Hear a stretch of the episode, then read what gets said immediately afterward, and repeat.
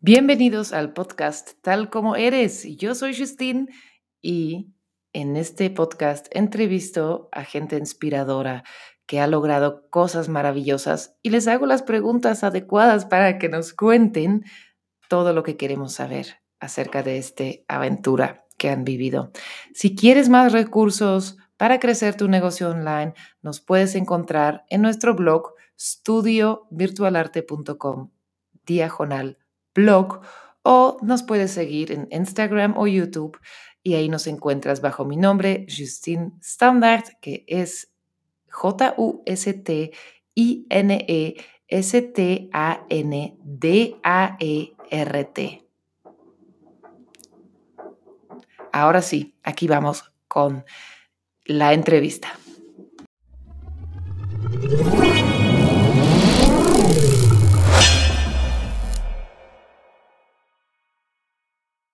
Hola a todos, estoy aquí con Gaby de Niños de Ahora. Esta entrevista ha sido solicitado muchas veces. Estoy súper feliz que estás con nosotras. Gaby, bienvenida. Muchas gracias, Justin. Estábamos hablando riendo un poquito antes de empezar la entrevista porque creo que está traviesa el día de hoy. Quiere hacer muchas preguntas extrañas, ¿verdad? Puede ser, no sé. A veces, eh, bueno, más bien anoto algunas preguntas y de ahí me dejo llevar y prácticamente pregunto lo que yo quiero saber, pero vamos a ver qué sale de ahí, ¿no? pues aquí estoy dispuesta y abierta con tu audiencia, yo feliz de estar aquí contigo. Muy bien. Yo creo que muchísimos papás y mamás saben de qué estamos hablando si hablo de niños de ahora. Prácticamente eh, para mí es un imperio online ah, que promueve la paternidad y la maternidad diferente, respetuosa y todo eso, pero quisiera saber de ti, Gaby, ¿cómo defines tú niños de ahora? Ok, ¿cómo defino yo niños de ahora? Para mí, niños de ahora es mi misión de vida.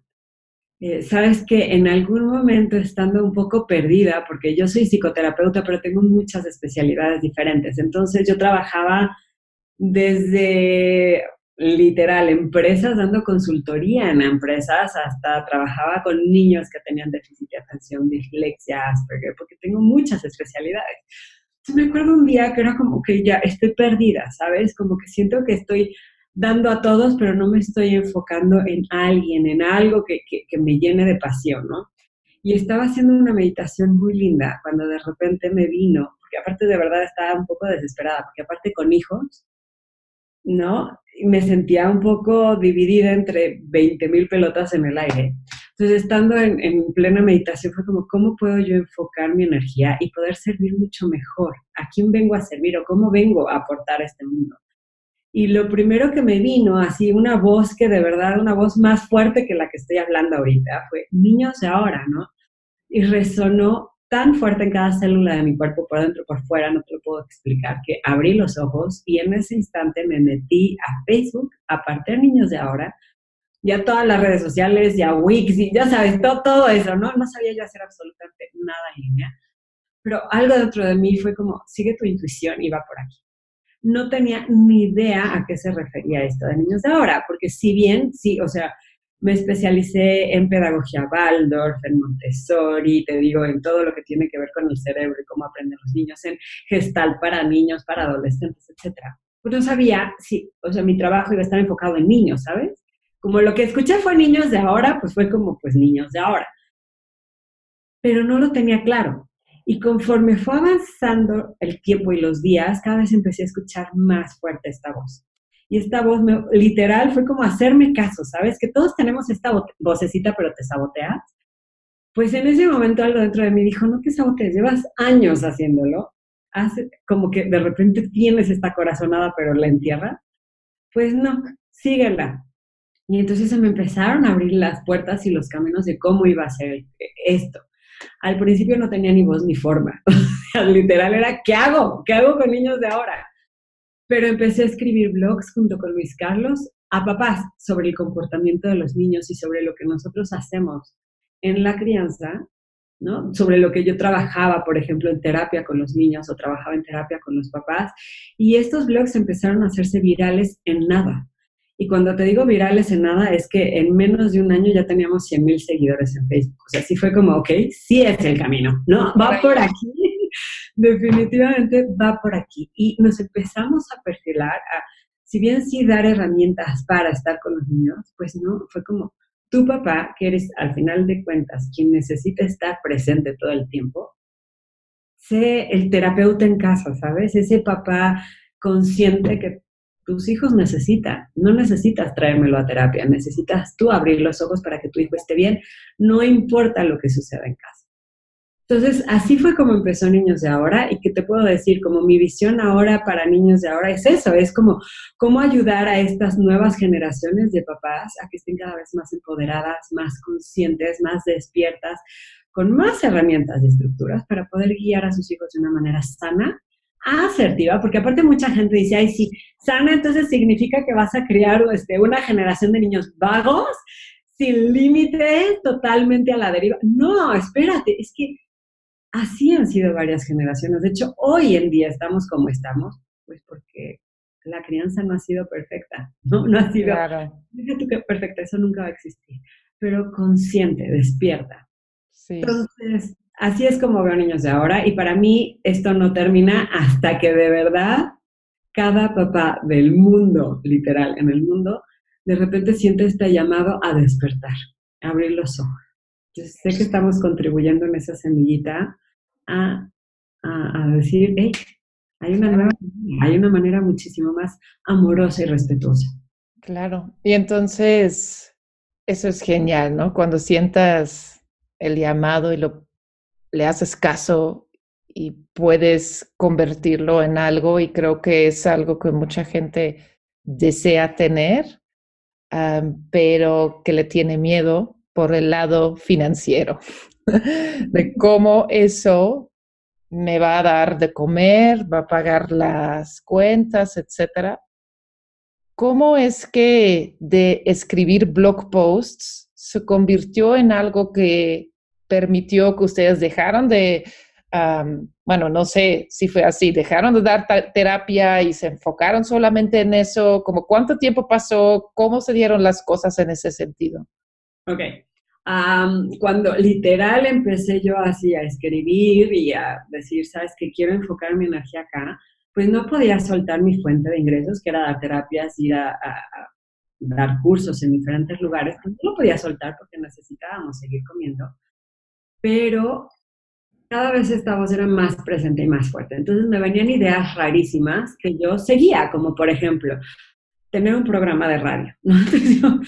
tener un programa de radio, ¿cómo? O sea, sí me invitaban al radio, pero de ahí a que yo tuviera mi propio programa de radio estaba como muy lejano, ¿no? Entonces decía, bueno, que sí quiero tener un programa de radio, pero yo empezaba como a negociar con la voz. Sí, pero tengo hijos, entonces, ¿cuándo sí, cuándo no? Bueno, como que me llegaba como un acuerdo, haz de cuenta interno, y era como, que ten la barra de paternidad en algún programa de radio importante. Ajá. Entonces, bueno, me empezaba a enfocar en eso y de repente de la nada, literal, empezaban a sonar, ¿no? Teléfonos y, oye, tienes un casting para la barra de radio más importante de México. Y yo, ¿qué? Entonces me entraba el nervio, no, yo no soy conductora, esto no es para mí, ¿no? Pero era como, a ver, hazte caso, por algo se te están abriendo las puertas. Entonces, no, no, espérate, esas voces que están diciendo no, hazlas a un lado y di sí. Pero para esto no estábamos ganando un peso de esto, ¿no? Eh, me invitan a tener la barra de radio. Y ahora va a ser peor, porque además tengo que trasladarme, yo no vivía en la Ciudad de México, entonces tenía que trasladar una hora sin ingresos. Y, seguíamos escribiendo. Entonces llegó un momento en el que ya no confiábamos, ¿sabes? Como estamos haciendo mucho acá y acá no estamos generando nada y nos está quitando el tiempo para lo que realmente nos está dando dinero. Entonces varias veces decidimos como, ¿sabes qué? Hasta aquí pero volvía la vocecita y decía, no, por algo, por algo está esto, sigue, sigue, sigue, confía. Tuve el programa de radio, después tuve la barra de paternidad en uno de los programas más importantes de Radio México, o sea, seguí dándome como chance de escuchar esto y, llevarlo a cabo cuando de repente de la nada, literal, o sea, de la nada, ¡pum!, explotó lo que ahora es Niños Ahora. ¿Cómo explotó? Bueno, pues hubo un momento en que decidimos hacer una convocatoria para tener un curso en vivo y fue la primera vez que no necesité del radio para tener como un curso lleno. ¡Oh, wow! No, no, necesité de la tele, no necesité del radio, no necesité de ningún otro medio de comunicación para tener esto. Entonces, juramos que habíamos encontrado el tesoro oculto y, oh sorpresa, no es cierto, porque lo intentamos replicar meses después y ya no nos funcionó. Así que digas, fácil, fácil, fácil, seguir la vocecita, no fue. Pero fue, o sea, como tuvimos como momentos muy turbulentos, muchas caídas muy fuertes que nos hicieron dudar. De caídas en donde decíamos, esto no va a generar ni un solo ingreso, ya no nos queda ni para pagarle a los empleados del próximo mes. Teníamos cuatro en ese momento, tres, no, tres personas que nos apoyaban en ese momento y ya no teníamos para pagarle el próximo mes. Entonces igual Luis Carlos y yo nos sentamos juntos y fue como, a ver, vamos a hacer nuestro último esfuerzo, ya llevábamos un par de meses haciendo esto vamos a hacerlo con todo, vamos a escuchar todo, o sea, todas las oportunidades que nos lleguen las vamos a seguir. Y si no es, entonces tomamos una decisión, cerramos niños de ahora y cada quien se va como a hacer su propia chamba. ¿no? Casi, casi a ir a una empresa que mira, a mí me ha costado un trabajar. Yo trabajaba en una empresa, así fue como empecé mi carrera, pero me sentía yo asfixiada porque sí soy pues como alma libre, ¿qué te digo? ya, no estoy diciendo que las otras personas no sean alma libre, a lo mejor alma libre se sienten ahí, yo, yo me sentí encerrada. Y bueno, total que, para no hacerte el cuento largo, de repente de verdad llegó la persona adecuada, con el programa adecuado, con la manera de comercializarlo adecuado, y se abrieron las puertas de una manera que no te puedes imaginar. De, literal tener 30 estudiantes, ahorita tenemos 12 mil, ¿no? Este, tenemos una certificación en donde ya vamos como, ya yo creo que vamos a hacer mil este, este año en la certificación. O sea, de verdad cambió por completo la manera en cómo venimos trabajando. Todo lo hacemos en línea, tenemos presencia en todas partes del mundo, pero te puedo decir que no fue un camino fácil. O sea, sí fue mucho como, escucha, pero ponte a actuar. No, no nada más, ay, sí, sí, este, todo va a estar bueno. No, ponte a actuar y sigue, o sea, esta corazonada que viene, pues ponla en marcha, ponla en acción y pruébala y muchas veces no funciona como creíste que iba a funcionar, pero sigue confiando y sigue moviéndote. Para mí eso fue como lo más importante. Claro. Mueve. Me imagino que estás hablando de Jeff Walker en Product Launch Formula. De hecho, eh, sí, decir que ese fue como uno de los de las transformaciones más importantes que tuvimos en la empresa. Fue impresionante, fue un antes y un después y ahora, ¿no? Porque mencionaste, este, bueno, Luis Carlos y tú comenzaron con esto, y sí, comenzamos con esto, pero mira, por algo este fue como mi llamado hace cinco años.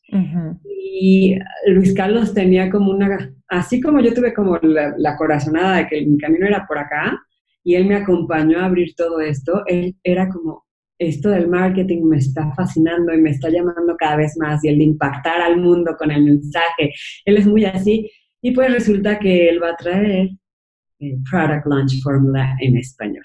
Entonces... ¡Ay, me avisa! me quiero afiliar, yo, yo, me quiero afiliar a eso. ¿Cómo ves? No te la sabías. Bueno, pues ya, ya están ahorita haciendo un montón de trabajo sobre eso. Entonces, como que cada quien pudimos tomar como nuestro lugar en cómo aportar. Y fue increíble trabajar con él estos cinco años así, hombro con hombro, pero cada quien está tomando el lugar que pues, necesita, ¿no? Claro, genial. Lo que, o sea, ¿no? Escuchando tu historia, etcétera, y mencionas, pues ya tenían a los niños, etcétera. Yo nada más me estoy imaginando la situación real tras bambalinas de, ok, el, el negocio necesita esto, necesitamos invertir tiempo, energía, dinero, toda la cosa con todo. Los niños necesitan tiempo, inversión también, o sea, también... Dinero, energía. Pero, ah, amor, atención, todo lo, mismo. ¿Cómo manejas eso? ¿Cómo escoges? Ahora sí, voy a buscar quien me cuide tantito a mis hijos para que yo hago esto y cómo brincas de un papel a otro, de papel de emprendedora, negocio, etcétera, maestra, coach, la, la, la, y ahora soy mamá. ¿Cómo lo manejas todo? Ok, yo tengo una peculiaridad extraña y es que puedo ser muy desordenada, pero dentro de mi desorden tengo mi orden. No sé si has escuchado eso, ¿no? Como de repente igual el cajón está todo... ¿Sabes en dónde está el orden? Pues así yo era como con todos mis proyectos en la vida y eh, uno de mis proyectos más importantes de vida, pues soy yo misma. Sí. Entonces necesité como empezar a hacer como estos non-negotiables, estos eh, no negociables en mi vida, tanto como para poderme nutrir a mí y yo estar bien para después poder nutrir a mi familia, que es mi prioridad, pero yo necesitaba llenarme de todo, tanto de terapia, energía, o sea, comer sano, hacer ejercicio, meditar, etcétera, para después poder brindarle lo mejor a mis hijos y a, mi, y a los Carlos, estar como al 100 con ellos y ya teniendo bien esas áreas, entonces poderme enfocar en literal hacer lo mismo con mi empresa, porque mi empresa es otro bebé y de repente es un bebé súper demandante, ¿no? Entonces lo que hice fue tener non-negotiables y a la fecha me siguen funcionando de maravilla. ¿Y cuáles son estos non-negotiables?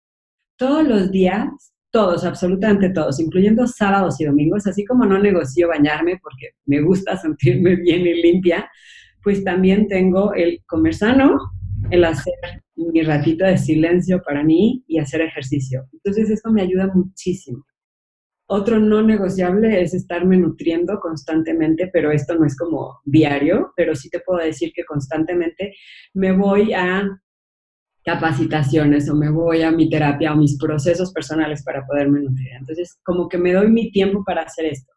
El segundo es con mis hijos también. O sea, es cómo puedo hacer estos espacios importantes bloqueados literal en mi agenda. O sea, tú tienes que ver mis agendas, el tamaño de mi agenda, esta es una agenda del trimestre, literal. Este es mi aliado así como compañero fiel. No me sirven en los celulares porque no es igual que acá. No. Sí, no. Y para mí la agenda me ayuda como a tener estos tiempos súper programados de espacios para estar con mis hijos, tiempo de cantidad, porque para mí sí es importante la cantidad, y de calidad he escuchado mucho que, ay, bueno, este, aunque sea media hora, pero esa media hora estar súper presente. Y para mí es como, a ver, o sea, una planta no nada más necesita agua de calidad, ¿verdad? Necesita agua en cantidad. Y lo mismo son los hijos. Entonces, para mí eso es súper importante, tenerlo súper bloqueado en la agenda y que toda la gente que, que me apoya en Niños de Ahora sepa, que tenga muy claro y muy presente que si eso no está bien en mi vida, no puedo. No puedo ser una comunidad como la que tengo. ¿No? Es, incongruente, no puedo decirle a mi gente, ¿no? Y, a, los papás, oigan, estén presentes con sus hijos cuando pues, yo no estoy. y eso es como súper importante. Y la otra es hacer estos espacios también importantes en la agenda para poder aportar valor en mi rol. Al principio, de verdad, mis manos parecían pulpo. Estaba yo en todo y no abarcaba nada y eso fue, pues, un maestro importante porque sí me hizo caer en baches fuertes, en momentos de mucho estrés, de mucha angustia, pero pues así es como uno aprende, ¿verdad? Es como que no puede seguir así. O sea, necesito saber en dónde sí voy a poner mi energía que aporte valor y quién otra o quién más va a poner energía, ¿no? ¿Quién más va a poner su conocimiento, su capacidad, su actitud de cosas que yo no puedo hacer o que, o que yo no estoy aportando el valor que a lo mejor otra persona podría hacer. Por ejemplo, finanzas. Gaby, yo soy malísima. ¿Por qué no mejor traes a un experto que sepa apoyarte en eso y que, y que aporte más de lo que tú podrías aportar ahí? Me explico, en lugar de estar tratando de cubrir todos los baches. Entonces, bueno, pues eso empezó a suceder mucho, ¿no? Como hacerme de un equipo lo más pronto posible, súper bueno. Claro. Súper, súper bueno. Y evidentemente he tenido mis curvas porque no sabía yo hacer esto. Sí. pero ha sido parte de la capacitación. Entonces, para mí lo, lo más importante son los no negociables, o sea, en dónde voy a aportar más valor. Primero estando yo bien, después con mi familia y después con mi empresa. Y así es como, como las cosas sí fluyen. Y te puedo preguntar como para ti, entonces, como cuántas horas o cuánto tiempo apartas para estar ah, con tus hijos. Y dices, para mí también no solo es calidad, es cantidad y a veces la gente se sorprende, ¿no? Cuando en realidad sabe lo que aparto. Yo me sorprendo lo poco que otros a veces apartan o de plano no apartan y lo que se da, se da. Pero siempre me pregunto, por ejemplo, ¿cuánto tiempo es eso para ti? Todas las tardes. O sea, yo recojo a mis hijos de la escuela y estoy todas las tardes con ellos y evidentemente los fines de semana.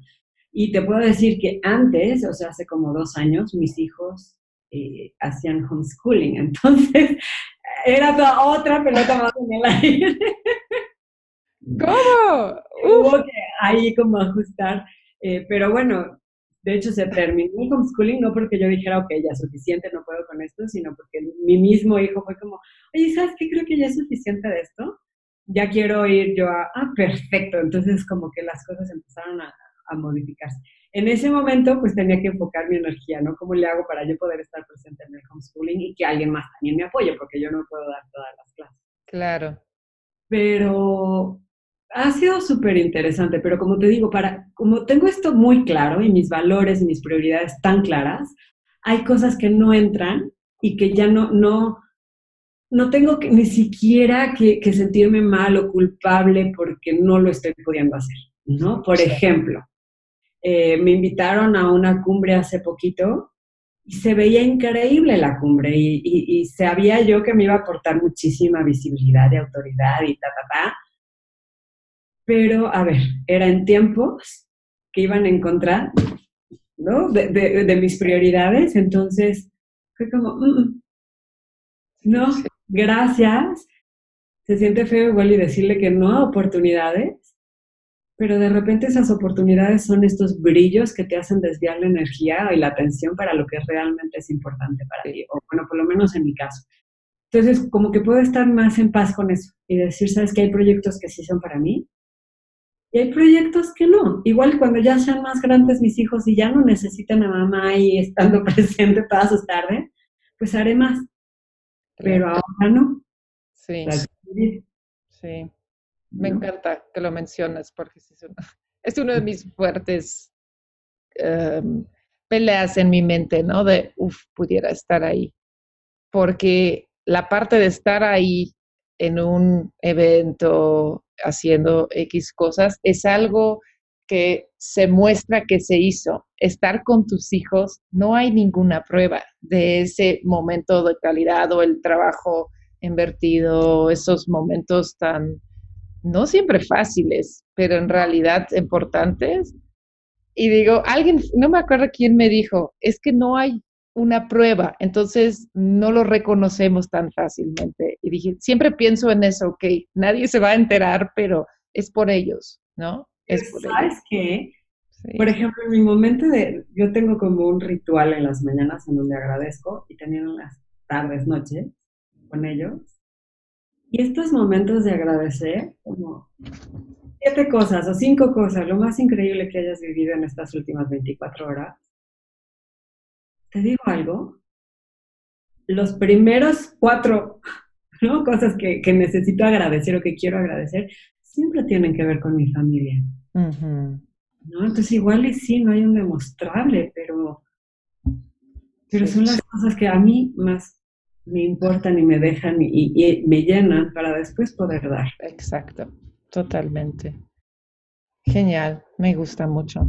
Cuéntanos un poco de tus rituales con ellos. Ok. Desvía completo.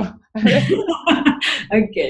Ah, mis rituales con ellos. Tengo como varios. Por ejemplo, tengo un ritual a la hora de acostarlos todas las noches, en donde, bueno, primero se bañan, después cenan, se lavan les cuento el cuento. Es, yo le llamo el cuento del niño, en donde hacemos como el recorrido de todo lo que hicieron durante su día. Entonces, como que ellos van recolectando toda la información de lo que sucedió en el día y, lo, de repente te dicen, ay, mamá, este, no fue así la pelea, ¿eh?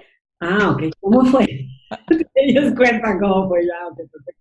¿no? Pero como hacemos como este cuento que como es una recolección del día y al terminar esa recolección, entonces, a ver, ¿qué fue lo que más amaste de tu día?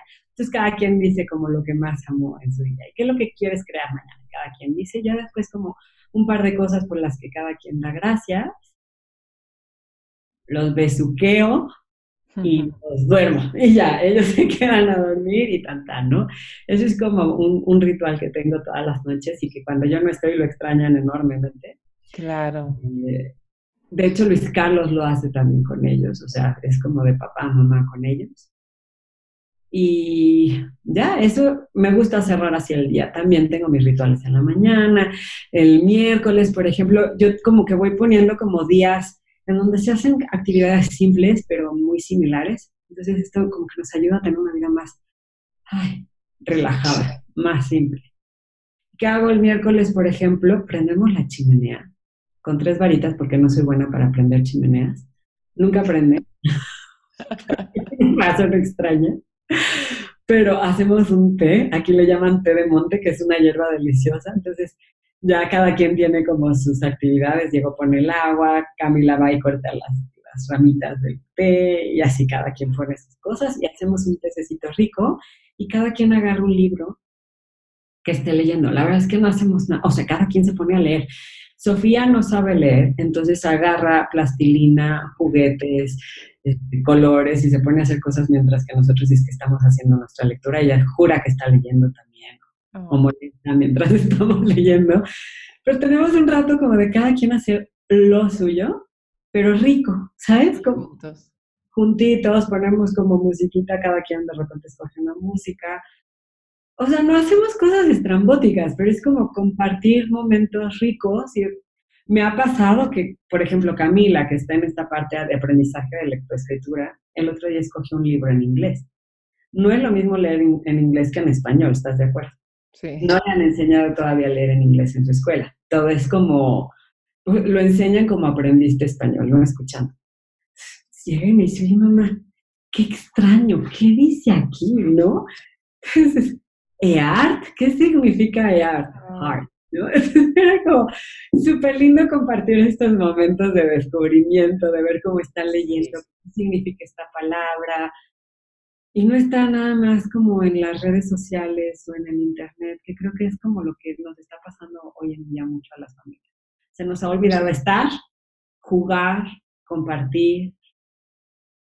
Pues sí, mucho de mi ritual es estar. ¿Qué te digo? Estar. Qué lindo.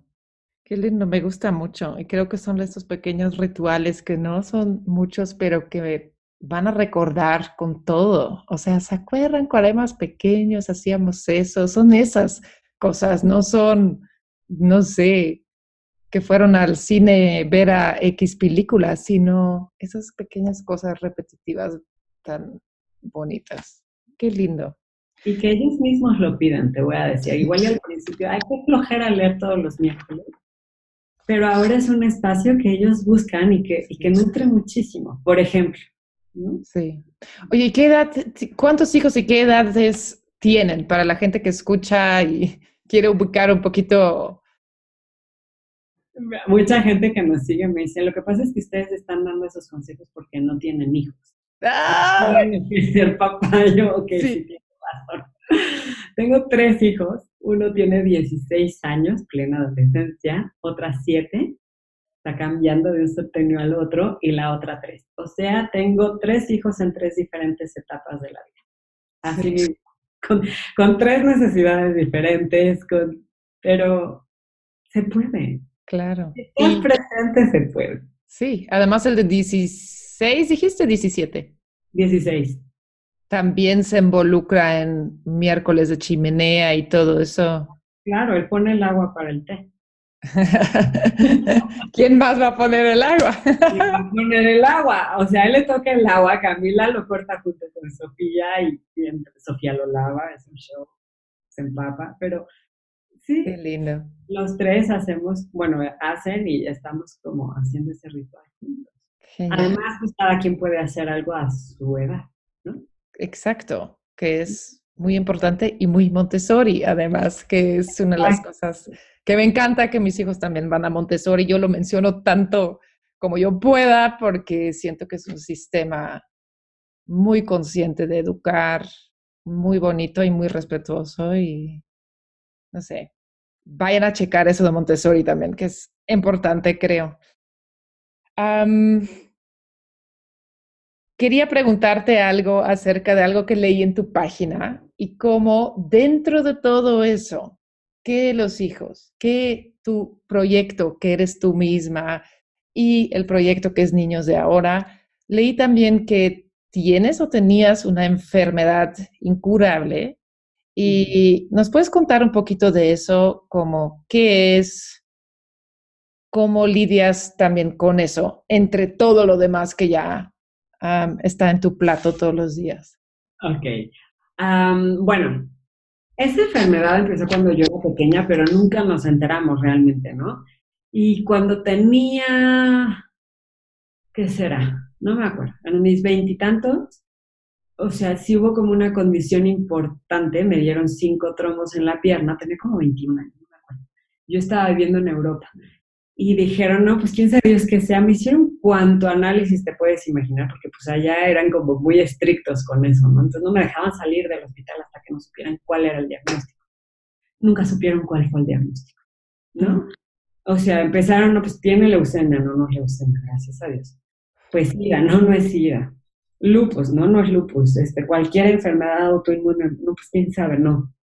O sea, congénito, bueno, bueno, pues quién sabe, pero tienes que tener este tratamiento por un año y, puede ser que, ya te estabilices. Y total que nunca me dijeron que no me podía embarazar. Mira que iba al, al doctor un día sí, un día no, un día sí, un día no, durante un año entero.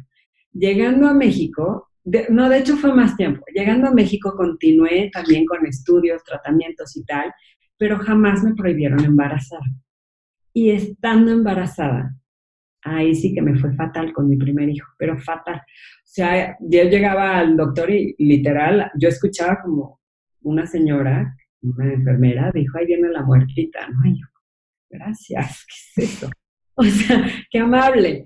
¿no? Cuando recién me embaracé, el doctor me dijo, Gaby, tenemos 80, bueno, tienes 80% de probabilidad de morir. 20 de vivir y no hay nada que podamos hacer, pero absolutamente nada. Lo único que puedes hacer es estarte relajada. Y yo, no, pues ya con la noticia súper... Ah.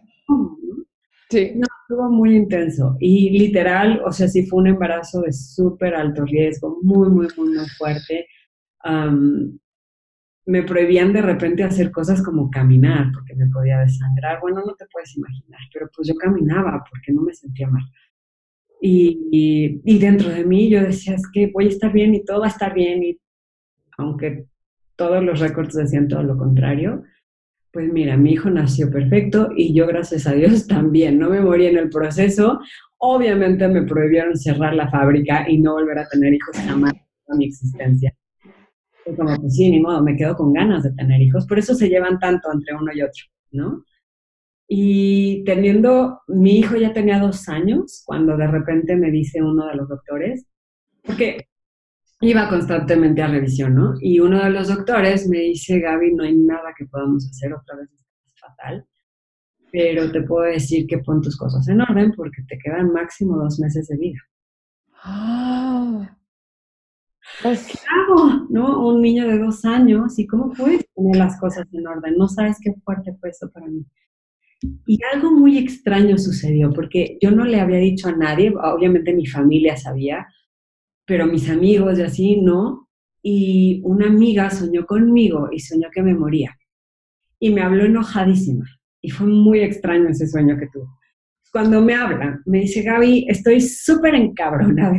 Perdón es que soñé que te morías y estoy sumamente enojada contigo porque tenías todas las herramientas para vivir, para elegir la vida, pero no la querías elegir y estoy sumamente enojada. Y yo, ¿sabes que Ella sabiendo que había sido un sueño, pero yo sabiendo que era real. Entonces me puse a llorar ahí con ella y le dije, pues es que es real, ¿no? Así está pasando. Y entonces, bueno, las dos llorando y total que me dijo, bueno, pues por algo soñé eso y tienes todas las herramientas, pero no estás eligiendo vivir. ¿No? ¿Y a qué herramientas te refieres? Sí. ¿No? Entonces, Gaby, ya ve adentro, por algo te enfermaste. ¿Y sabes qué más me enoja de ti? Que mereces ser feliz y no lo estás haciendo. Esas palabras, el mereces ser feliz. Bueno, haz de cuenta que abrió la regadera de algo extraño y que no paraba yo de llorar, ¿no? Lloraba y lloraba y lloraba y lloraba, colgué con ella y se me quedó grabado hasta el tuétano esas palabras. Entonces dije, bueno, pues estos dos meses que me quedan de vida merezco lo que sea que signifique ser feliz, porque no sé qué es. Y dentro de mí como que algo muy fuerte me llamó, mereces ser felices, mereces estar viva, mereces recibir, mereces un sí, mereces amar, mereces... Entonces empecé a hacer eso en mi vida.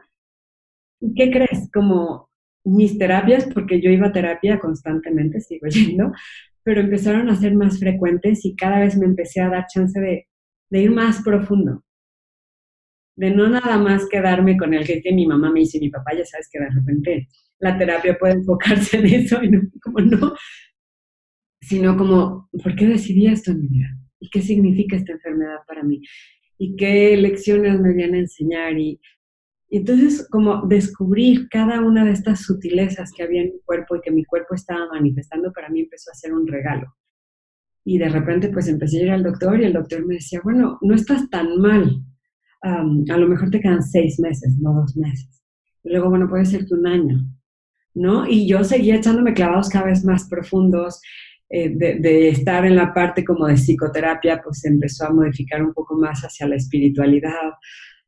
¿Y qué te puedo decir? Llegó un momento en el que, pues, me hacían estudios y pues ya no tienes nada, no sabemos qué esté pasando, no te puedes embarazar, no tienes nada. Está bien, no me voy a embarazar, pero no tengo nada. Y así. ¿En serio? Wow. Y cuatro años más tarde me dijeron, bueno, ya llevamos cuatro años haciéndote estudios, todo sale limpio, ya te puedes embarazar, pero súper cuidada. Pero me dio miedo. Dije, no, al que vuelve a suceder lo mismo, no. Entonces al quinto año igual, yo no sabes las ganas que tenía, siempre quise tener tres, pero me daba mucho miedo. Claro. Aunque no confiaba todavía, ¿sabes? Aunque todo decía sí, mi ser decía, no, no vaya a la de malas que no. Pasó el tiempo y a los ocho años, toda, así, lo mismo de niños de ahora, pues literal sentí como ya estás lista, o sea, ya, ya lo puedes hacer, aceptas el sí, mereces ser feliz y mereces sí a la vida, sí a la maternidad, sí al cuerpo sano, sí, pues sabes que sí. Entonces, pues me embaracé y el embarazo divino, perfecto, súper sano. Fue, fue como, ok, y entonces, pues después otra vez dije, no, bueno, pues otra vez. y ya, tienes a los tres. Tengo a los tres y a la fecha, gracias a Dios, digo, porque sí me sigo haciendo estudios regularmente, pero pues sigue saliendo, gracias a Dios, todo bien. Y alguna vez alguien me preguntó, ¿y si saliera mal? Pues saldría mal, ¿no? Y sería un momento de otra vez aceptarlo y dar gracias y transformarlo si es que se puede o no, ¿no? Claro. what it Pero pues no, gracias a Dios todo ha estado bien y, y, aquí estoy y pues parece que aquí voy a estar por mucho tiempo más. Así es que claro. feliz. es tan obvio que tienes tan claro que tú como proyecto vienes primero, no hay más, ¿no? Ah, no, a partir de ahí me quedó claro. Si no estoy yo primero, no estoy aquí. Sí, me da escalofrío porque, o sea, creo que mucha gente tenemos cosas que causamos en nuestra salud, pero tal vez no nos dicen que vamos a morir y no lo, no le ponemos atención. ¿Sabes?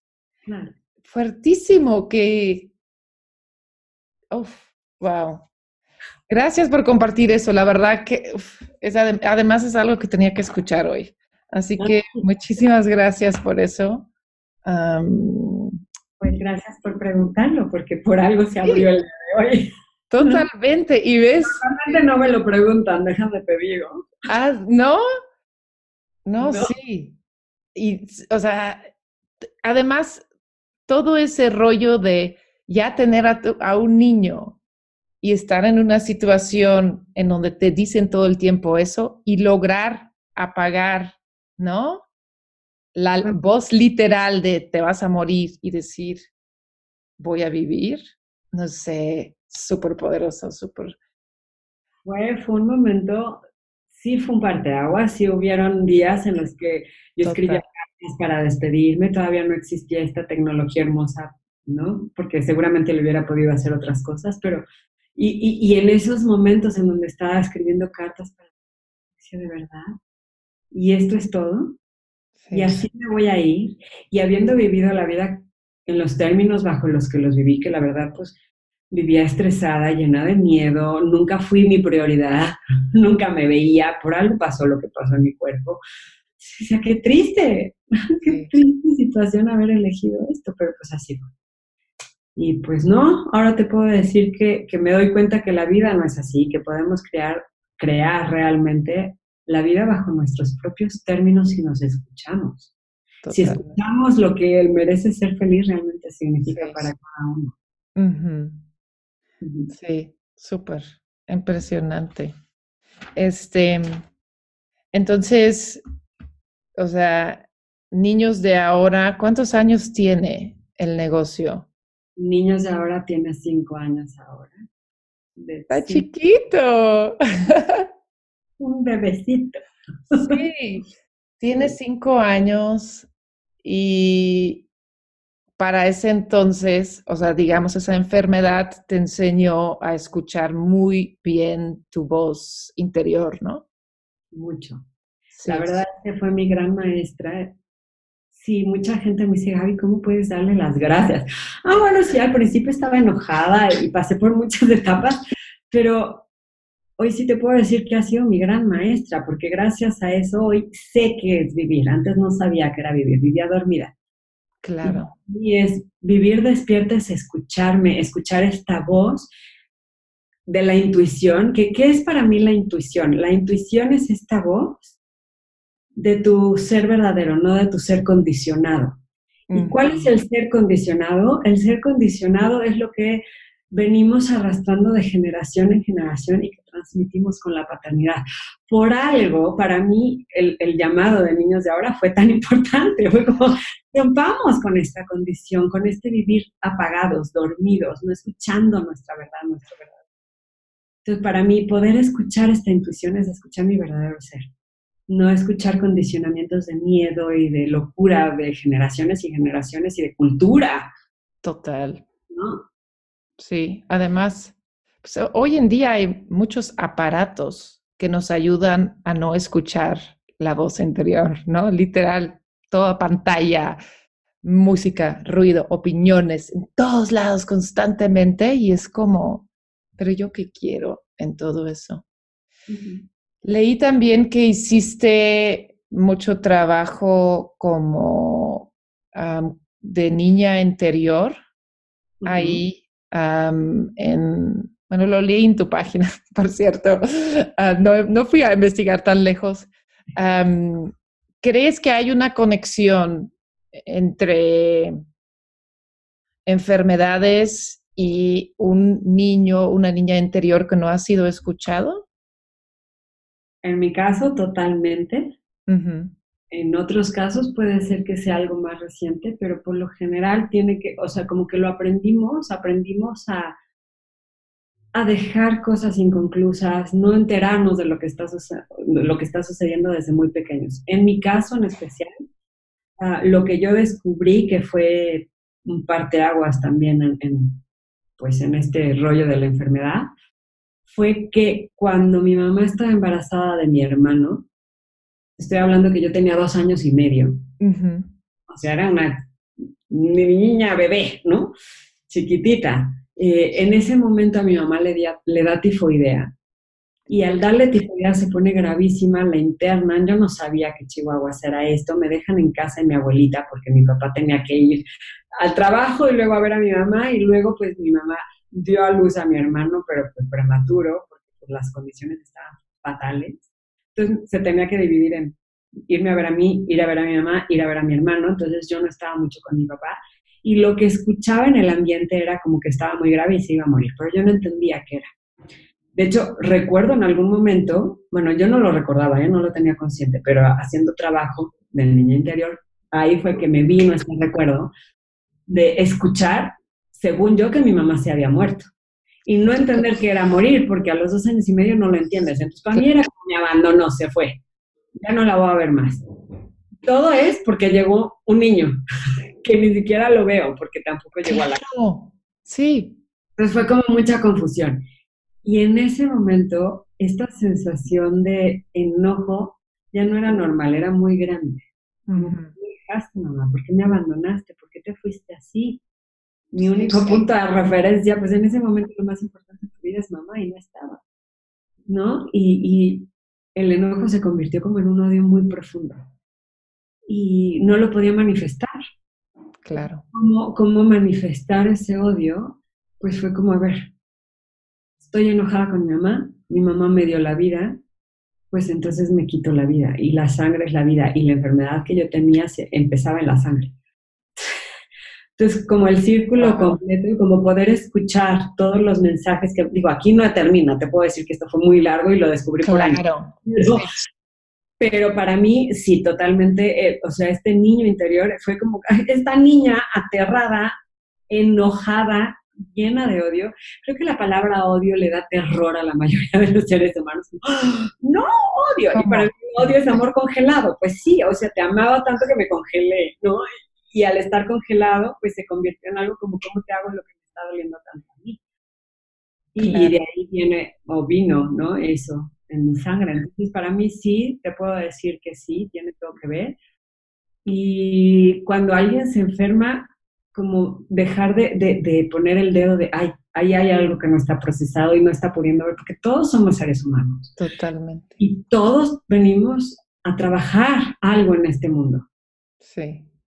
Y para lo que para el otro es muy fácil ver, para ti que lo estás viviendo en ese momento no es así.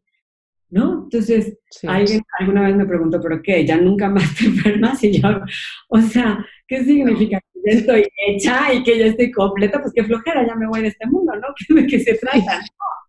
Sigo siendo persona y me siguen pasando cosas y sé que muchas están ahí en mi pasado y otras son elecciones del presente. Y a veces una gripa es solo una gripa, punto. No, pero sí te puedo decir que pues cuerpo, emoción, energía, como somos de una sola pieza, no estamos divididos. Sí. Es como pensar que, que son eventos aislados y que nada tiene que ver, ¿de verdad? Sí, ¿no? O sea, no, nada funciona así en el mundo, ¿no?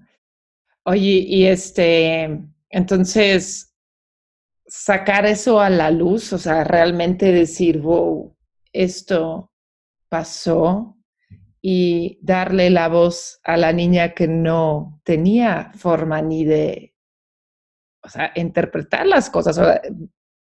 ¿Qué pasa cuando sacas eso a la luz? Es como, o, qué pasa cuando le das voz a la niña que no podía expresarlo y lo guardó y lo pues manifestó de otras formas? es algo primero muy denso y feo, ¿o no? Mira, lo que yo aprendí desde muy pequeña, y, fue mucho a partir de esto que sucedió, fue hacer la niña buena. Entonces, ah, mira qué linda que no da lata y pues que se quedan abuelitos pero está calladita y es, ¿sabes? Como no ser otro problema más si ya habían muchos. Claro. Entonces, Sí, ajá, por ahí dicen que los niños buenos o las personas buenas se mueren antes, pues claro, todo se quedó adentro. Ay, ¿dicen eso? ¿Que es un dicho? ¿O? Es un dicho y, ahora entiendo por qué viene el dicho y es que, pues sí, me convertí en un olla express. Claro. ni era tan buena, ni era cierto que no me enojaba, pues estaba enojadísima, estaba lo que le sigue enojada todo eso como que no me, nunca me permití ser la niña mala, ser la niña rebelde, ser la niña que se enoja con mamá, que le contesta a mamá. Sabes que yo era buena y estaba súper enojada desde los dos años con mamá. Entonces todo eso se quedó igualado. Y cuando pasó todo esto de la enfermedad, me acuerdo mi terapeuta que me dijo, mira Gaby, normalmente te diría que saques este enojo en terapia para que no pues genere más olas, ¿no? Para que no vayas y le vomites tu enojo a tu mamá o a nadie más. Lo trabajes aquí en terapia, pero no tienes tiempo. Y yo, no, no voy a sacar este enojo con mi mamá, no hay manera que le diga que estoy enojada, no, no hay manera, no hay manera. Pero ¿sabes qué? Nada más escuchar su voz me irritaba. Ya era tal el enojo que ya me caía gorda, nada más de, escucharla tantito. Todo me irritaba. Pero yo así, no, no voy a sacar el enojo con mi mamá. A lo mejor lo saco aquí en terapia, pero con mi mamá no. Y, ajá, cómo no, como ya todo estaba a flor de piel y ya no tenía mucho tiempo que perder, ¿verdad? Pero no fue algo que lo pensé. Pues afortunadamente un día exploté con ella de una manera muy fea, muy fuerte, muy, muy fuerte.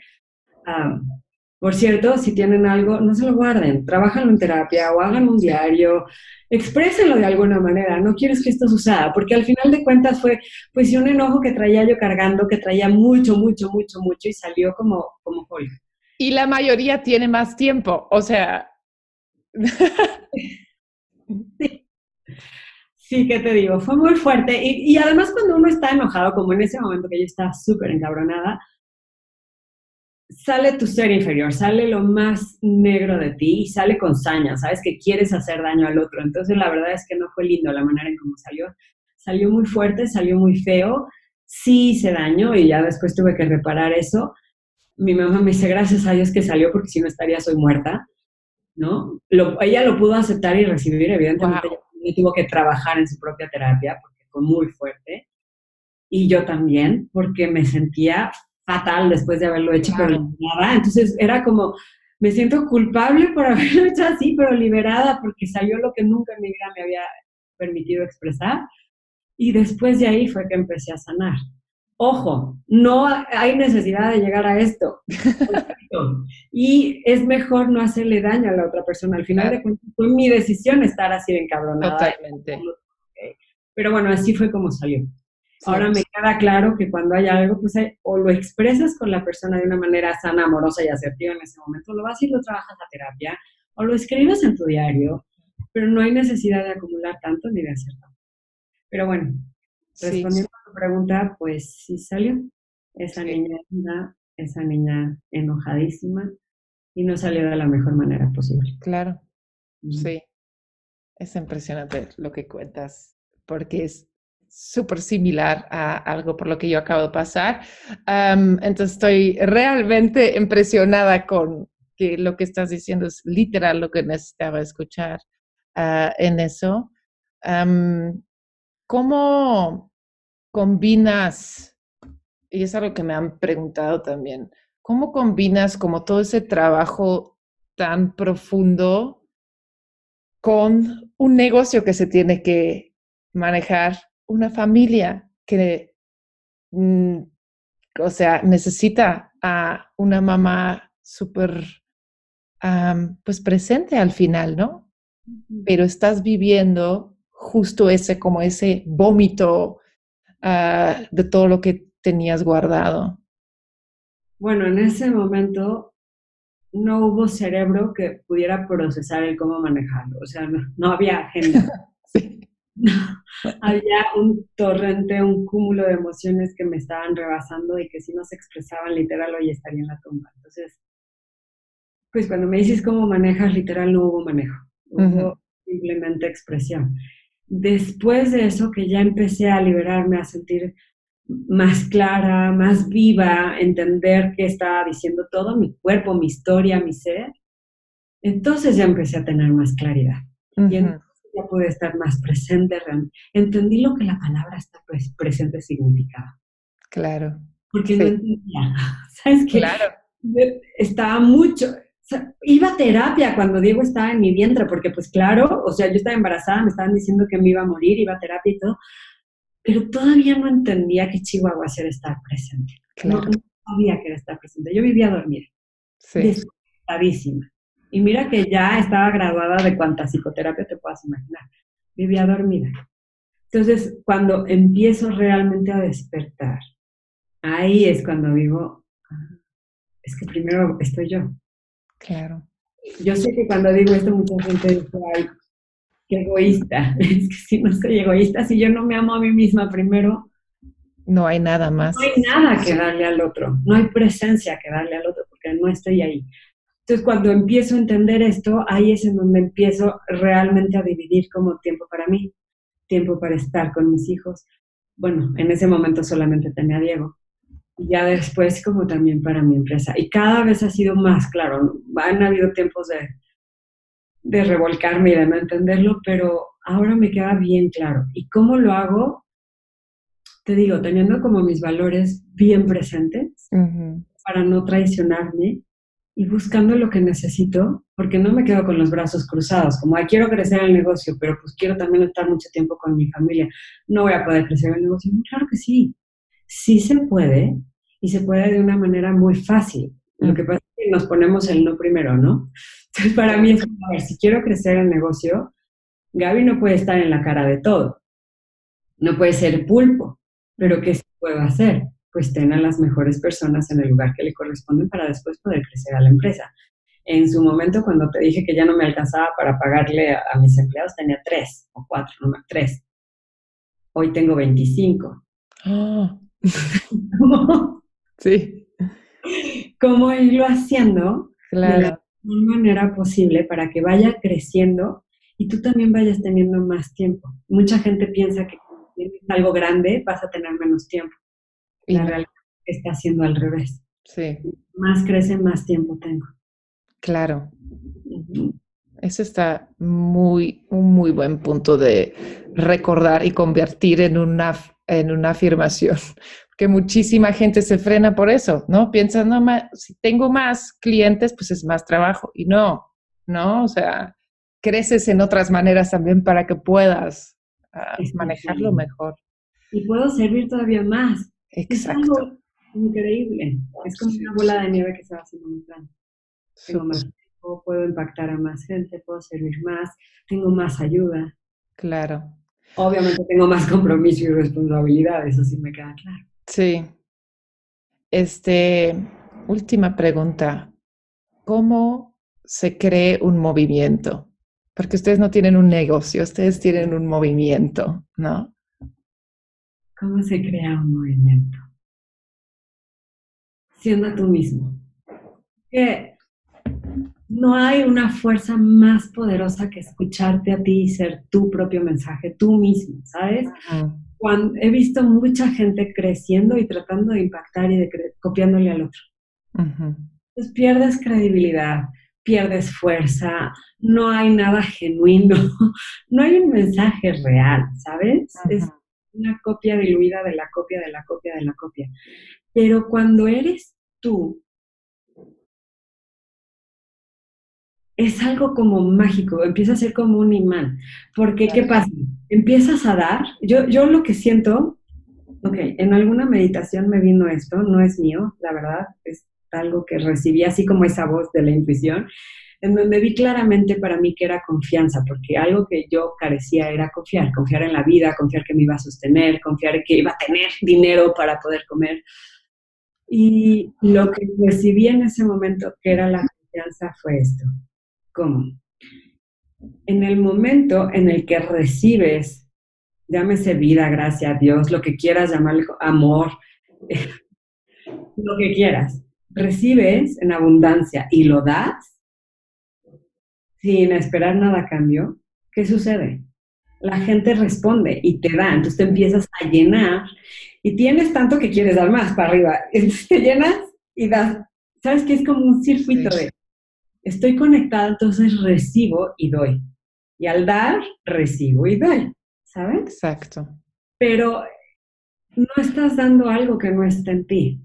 Porque si no te quedas vacía, ¿qué das? No puedes hacer un movimiento si sientes que ya no tienes más que dar, más que más contenido, eh, más ideas, más aportes. Alguien alguna vez me dijo, oye, pero no se te acaban las ideas. no. No. No sé, no. Oye, pero ¿y cómo le haces? Porque no vas y le copias al de al lado. Como que poder hacer esto es copiar y copiar y copiar no. Y entre más das, la gente que hace clic contigo y que se conecta contigo, más agradecido se siente. Sí. ¿Y qué qué pasa cuando más agradecido se, siente contigo? Te comparte más, te es más fiel, te sigue más. Sí. ¿Sí? Y entonces, ¿qué pasa cuando tú recibes ese impacto? Te sientes más emocionado, entonces vas más. Claro. Y ahí es el círculo. Totalmente. Y creo que es eso. A mí me preguntan eso también mucho de, y no se te acaban las ideas, me sobran, me sobran, pero es por eso, porque cuando sale de ti y no lo tienes que andar buscando, es cuando destapas esa fuente, es, es impresionante. Y cuando escuchas a la gente que te sigue y hay esa relación, o sea, posibilidades infinitas. Y eso lo hace que hay autores que te van a inspirar, pero no es lo mismo que alguien te inspire. Sí. A que literal te vuelvas la copia mala de alguien más. Sí. O buena, da igual, porque ser copia es malo. Sí. Genial. Gracias, Gaby. Gracias. Gracias a ti por este ratito tan rico que hemos tenido. Sí. pueden ir a seguir Niños de Ahora en Facebook, en Instagram. A mí me gusta mucho seguirlos en Instagram por todo lo que hacen y ahí pueden encontrar los últimos o las últimas noticias porque siempre tienen, como ya dijo, talleres, webinars, cursos para que se convierten en esos papás conscientes, mamás conscientes, ah, que el mundo necesita, que sus hijos necesitan. Gracias. Muchísimas gracias, Desti. Muchísimas gracias por invitarme. Te mando un beso grandote. Wow, si has llegado hasta el final de esta entrevista, muchísimas gracias. Ahora, si sigues buscando más recursos para crecer tu negocio online, no olvides de buscarnos en nuestro blog, canal de YouTube o Instagram, porque está lleno de contenido muy bueno para que puedas lograr tu sueño en línea. Y entonces me puedes encontrar en el blog que es estudio, empieza con ese, estudiovirtualarte.com diagonal blog o en Instagram o YouTube me encuentras bajo mi nombre, Justine Standard, eso está escrito J-U-S-T-I-N-E-S-T-A-N-D-A-E-R-T. Y yo te veo en el siguiente episodio. Bye.